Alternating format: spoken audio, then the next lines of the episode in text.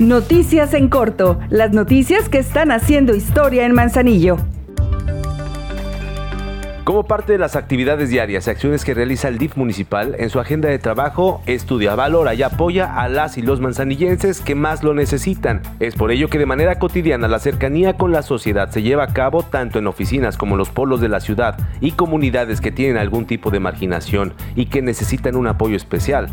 Por instrucciones de la presidenta Griselda Martínez, se aplican programas de apoyos diversos como aparatos ortopédicos, despensas, pañales para personas discapacitadas, asesorías, entre otros. Para más información, consulta las redes sociales oficiales.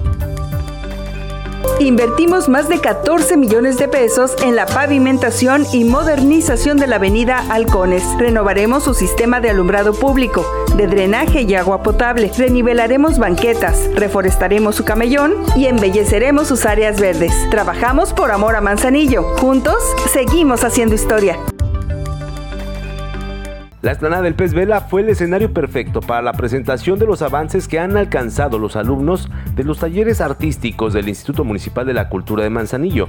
Durante el mes de julio, los talleristas del Centro Cultural exponen al público lo aprendido en el segundo trimestre del año. En esta ocasión, fue el turno para alumnos de guitarra popular, guitarra clásica, viola, violín, violonchelo, teclado y pintura. Visita Manzanillo y disfruta del talento y de la cultura. El Ayuntamiento de Manzanillo de manera cotidiana mantiene el orden y la limpieza de la ciudad y sus comunidades. Al inicio de esta semana, la Dirección General de Obras Públicas, a través de la Dirección de Mantenimiento y Conservación, lleva a cabo los trabajos para la conformación de la calle Juan Rulfo Nuevo Salagua. Además, se continúa con el embellecimiento del camellón central de la colonia El Rocío. Se recogieron ramas de distintos puntos de las colonias Salagua y Marimar. Se bachea en Avenida Sor Juana Inés de la Cruz, en Nuevo Salagua, y en la calle Valle de las Peras, en Valle Paraíso. El objetivo se cumple para continuar con la estrategia de mantener un manzanillo limpio y organizado. Ahora ya estás bien informado del acontecer de nuestro municipio. Trabajamos por amor a Manzanillo. Juntos seguimos haciendo historia.